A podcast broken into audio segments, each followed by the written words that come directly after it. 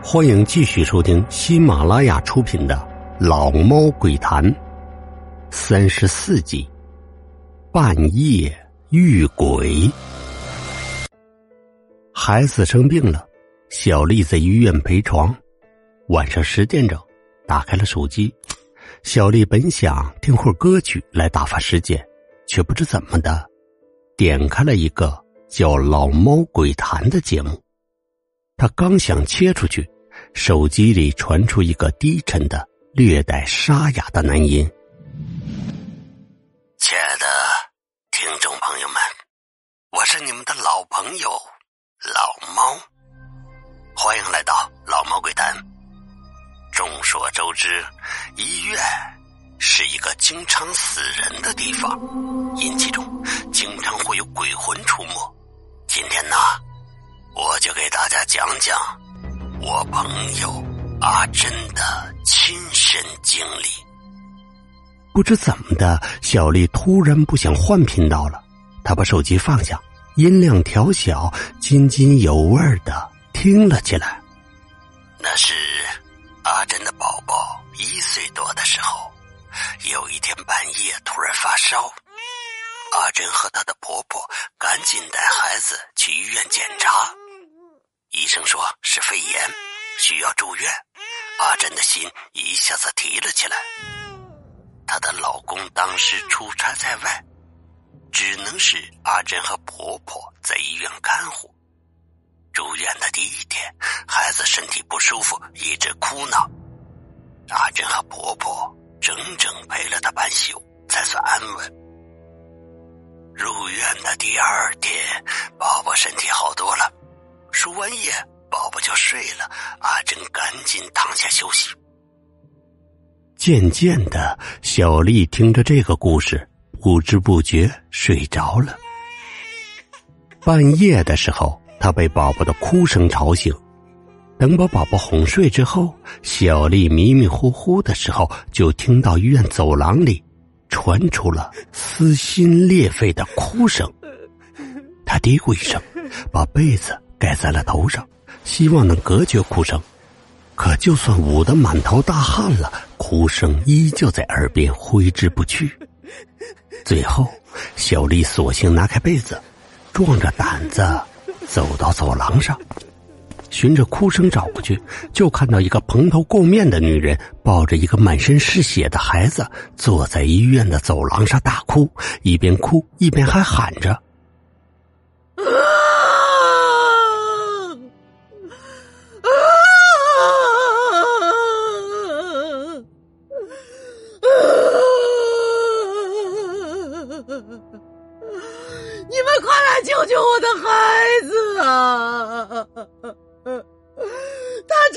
还活着，他还活着呀！你们来救救他吧，他还活着呢！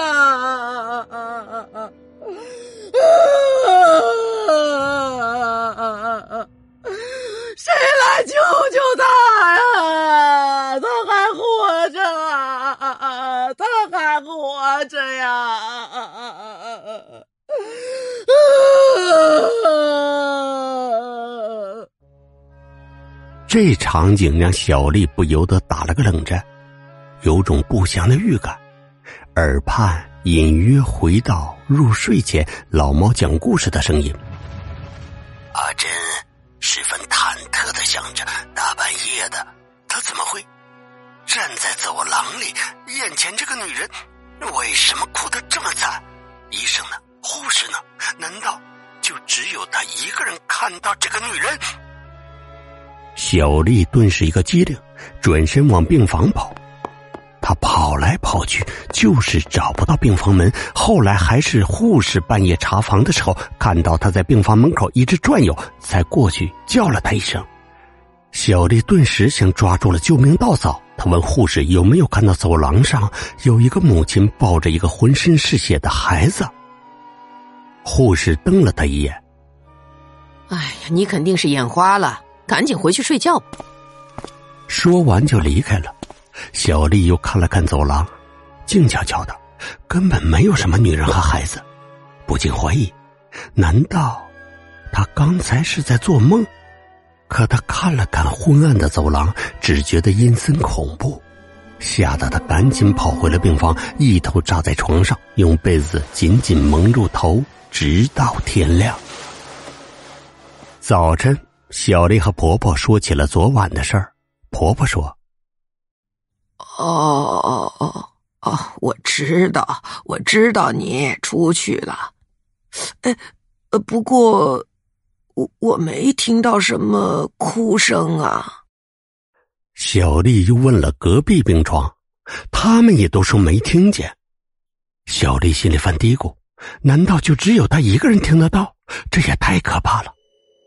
整整一天，小丽都魂不守舍。到了晚上，她又开始紧张，还是昨天那个时间，医院的走廊又传来撕心裂肺的哭声。小丽咬咬牙，还是出去了。要是不弄清楚，她无法释怀。出了房门，他又看到了昨天的母子，还是昨天的位置，昨天的场景。这次他肯定自己见鬼了。小丽想回病房，转了好久，依旧找不到门。她不禁暗自懊恼：好奇心害死猫，让自己又一次陷入绝境。我说。你今天怎么还在这儿转悠？有什么事情吗？突然间，有人在小丽的背后说了句话，她惊吓之后猛地转头，是昨天的护士，她及时出现了，不知道是不是巧合。我刚才又看到那个母亲抱着满是血的孩子在哭呢。小丽吓得脸色苍白。哎呀，你呀！你好奇心怎么这么重啊？哎，算了，你跟我来吧，我把实情告诉你，免得好奇心害了你。你不可能每次都幸运的遇到我。小丽听护士这么说，便跟着他到了一间空病房里。喏，你看到的这个病房，就是刚才那对母子住过的。那应该是两年前了。我刚来这个地方做护士，我亲眼目睹了事情的经过。那天我正在上班，来了一个急诊，一个孩子过马路的时候，被一辆疾驰的卡车撞倒，浑身是血的孩子立刻被送到了医院，医生立即组织抢救，唉，可还是没能救活。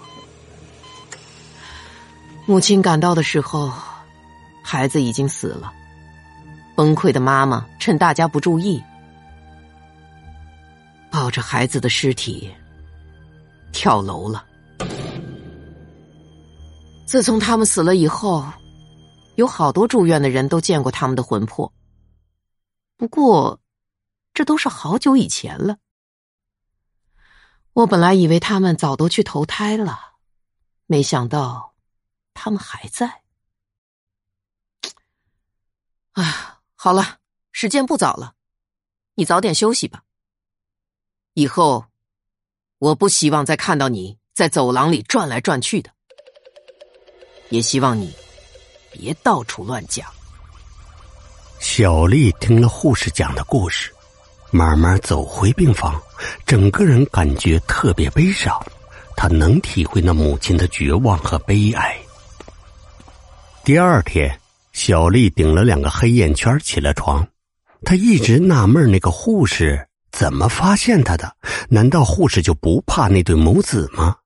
小丽越想越觉着事情蹊跷。她从来没有在白天看到过那个护士，难道她只上夜班？小丽走着走着，突然之间在走廊里停下了脚步。她不禁回想起那天晚上醒来的时候。恰好听到的老猫鬼谈中那个故事的结尾，老猫阴恻恻的嗓音还萦绕在脑海中。奇怪，他找不见晚上遇到的护士，便走到护士站去问：“不好意思，我问一下，有个个子不高、眼睛大大的护士，我怎么没有见过他白天上班啊？护士站里的小姑娘问他：“你知道他姓什么吗？”阿珍说：“我记得他好像姓赵。”小护士觉着疑惑：“姓赵，他还有什么特点呢？”阿珍想了半天，我记得他嘴角有颗痣。小护士当即一愣：“啊！”你没有看错吧？阿珍摇头，没有，我记得很清楚，他胸牌好像是赵小梅。小护士惊叫道：“什么？不可能！你一定看错了，这人早死了，怎么会出现在这儿？”阿珍不信，死了？怎么死的？小护士赶紧说道：“车祸！好了，你别问了，我该去查房了。”小护士不愿再说，赶紧离开了。长长的走廊里，小丽连动也不敢动，她只觉着自己的后背被冷汗给打湿了。后来的几天晚上，他都老老实实待在病房，直到宝宝出院，也再没有遇到过他们。